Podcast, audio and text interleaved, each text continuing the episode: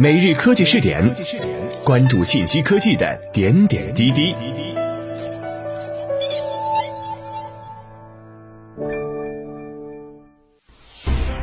各位今天 FM 的听众朋友们，大家好，欢迎收听今天的每日科技试点。自乐品乐评，三月十六号，华为发布了创新和知识产权白皮书二零二零。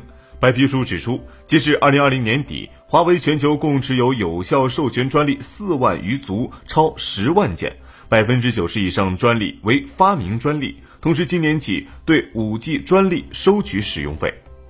华为首席法官宋柳平表示，在接受媒体采访时表示，华为知识产权部规划是全球性布局，不区分任何国家，美国公司需要也可以授权，交费就可以。作为五 G 标准的重要技术贡献者，华为遵循 FRAND 原则，承诺向需要的企业授权华为的标准核心专利。当下，高通、爱立信、诺基亚、三星等专利大户都有通过专利授权获益。华为在五 G 领域的领先地位，在五年之内是很难被西方反超的。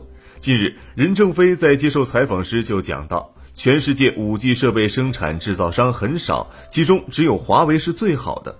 他们不买我们的产品是他们的损失，而且以目前的情况来看，别人想不买就不行。所以华为并没有外界想象的那样令人担忧。三月十六号，华为正式对外宣称，华为将从二零二一年开始对五 G 专利收取使用费用，每台设备的使用费用不高，在十六元左右。华为负责人还表示，华为愿意同全世界所有需要的企业提供技术许可，持续提供五 G 技术标准。而这首当其冲的，除了西方的运营商之外，就是手机设备生产商了。之前，华为之所以没有向他们收取专利使用费用，是因为华为太忙了，没来得及向他们要。任正非原话。但是现在不一样了。华为在五 G 的专利积累是很丰富的，也应该学习西方，在专利方面获得一定的汇报。在美国的众企业当中，影响最大的可能就是苹果了。一台苹果手机就需要向华为交纳十六元的专利使用费用。放眼全球，苹果手机的销量是很高的。二零二零年，苹果全年的出货量高达四点五亿。按照这个量计算，苹果一年需要给华为支付的专利使用费用就高达七十二亿元，这不算是一笔小数目了。当然，除了苹果，美国的黑莓、亚马逊、谷歌、微软等巨头都需要向华为支付使用专利所需要的技术。接下来，华为和这一众企业可能会陷入无尽的漫长较量之中。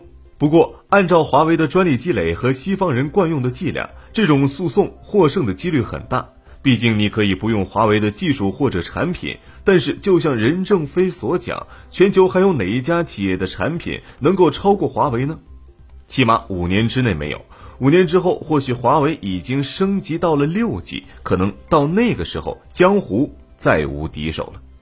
各位，以上就是本期科技试点的内容，我们下期再见。